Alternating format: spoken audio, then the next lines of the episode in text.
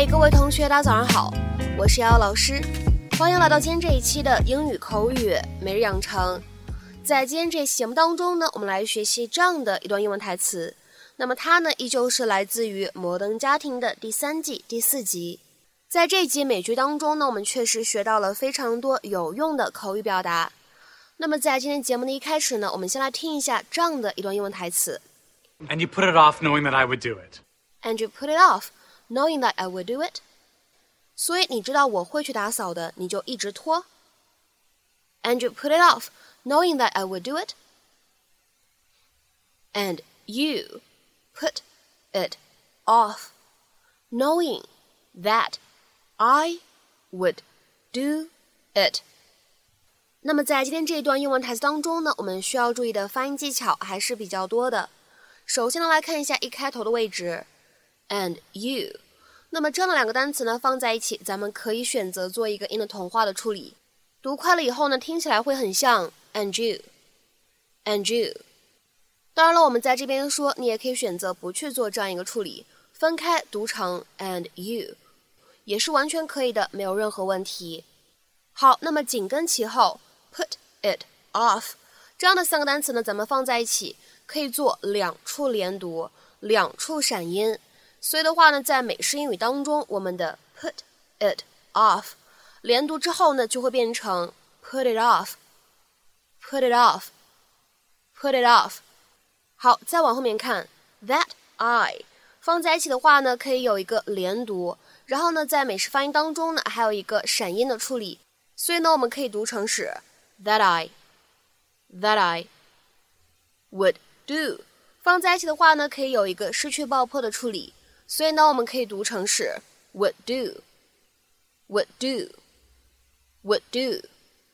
而末尾的两个单词 do it 放在一起的话呢，可以有一个连读，咱们的话呢，可以过渡一个半元音我的口型。哎，去读成 do it，do it，是很自然的一种处理啊，不要读的特别刻意。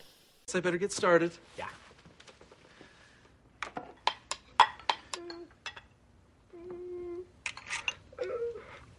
I don't like it. It's so gross. Oh my god. What? I was right. You wanted me to clean it up. Oh, that's preposterous. I will not stand here and take this from you. Oh, Cam. Life is messy. I love chaos. You are so full of it. Well, you know what? That's all right. No worries. Hey, come on. Come on. Just embrace it. It's life. Okay, Yeah. okay. Now that is gratuitous. Oh, that's Oh, it's Lily's okay. favorite cereal. No. Lily's. Relax. Hey, Lily. Honey, come here. Sweetheart, do you want a princess hat? Yes, yes, yes. Okay. Oh, oh, okay, that, that is enough. No, you've proven your point. I don't like to clean up. It's smelly, it's sticky, and after I eat, I'm tired. I just want to lay down. And you put it off knowing that I would do it. Yes. Are you happy? Yes, I am.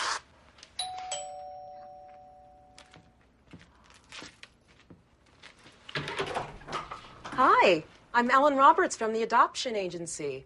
I'm here for the home visit. Oh. I might need to tweak my system. 那么在今天节目当中呢，我们来学习一下 put off 这样的一个短语。它的话呢，其实用法非常多啊，意思各异。下面的话呢，我们来挑选其中几个常见的，来跟各位同学呢一一讲解一下。那么首先的话呢，来看一下第一个 put something off 这样一个短语的话呢，可以用来表示推迟或者延期的意思。我们来看一下对应的英文解释：to postpone something，或者呢理解成为 to schedule something for a later time。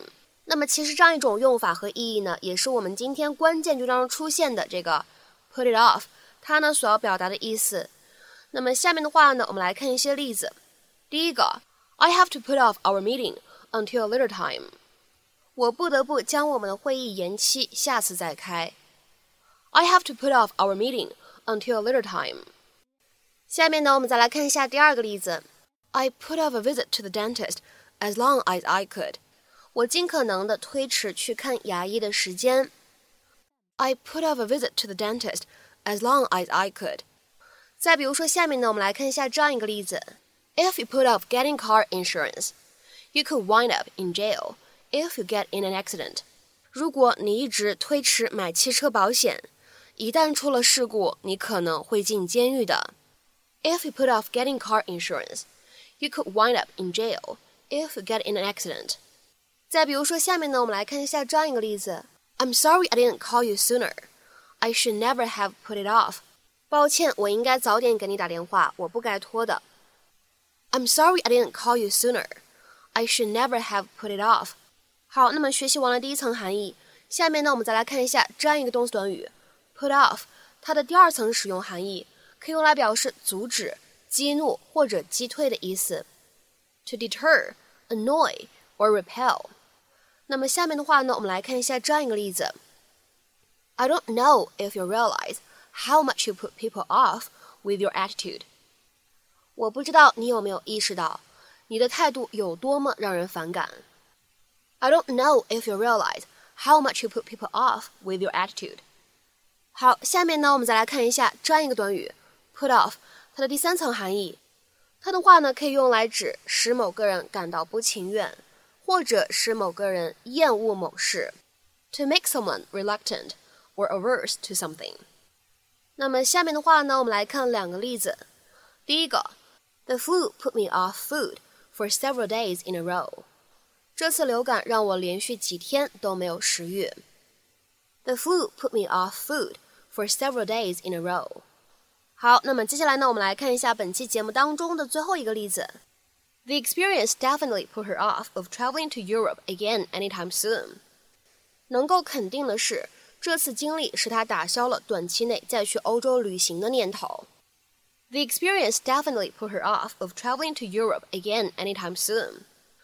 那么在今天节目的末尾呢，请各位同学呢尝试翻译下面这样一句话，并留言在文章的留言区。I always put off paying the bills and end up paying a late fee. I always put off paying the bills and end up paying a late fee. 那么这样一段话应该如何去理解和翻译呢？期待各位同学的踊跃发言。我们今天这期节目呢就先讲到这里，拜拜。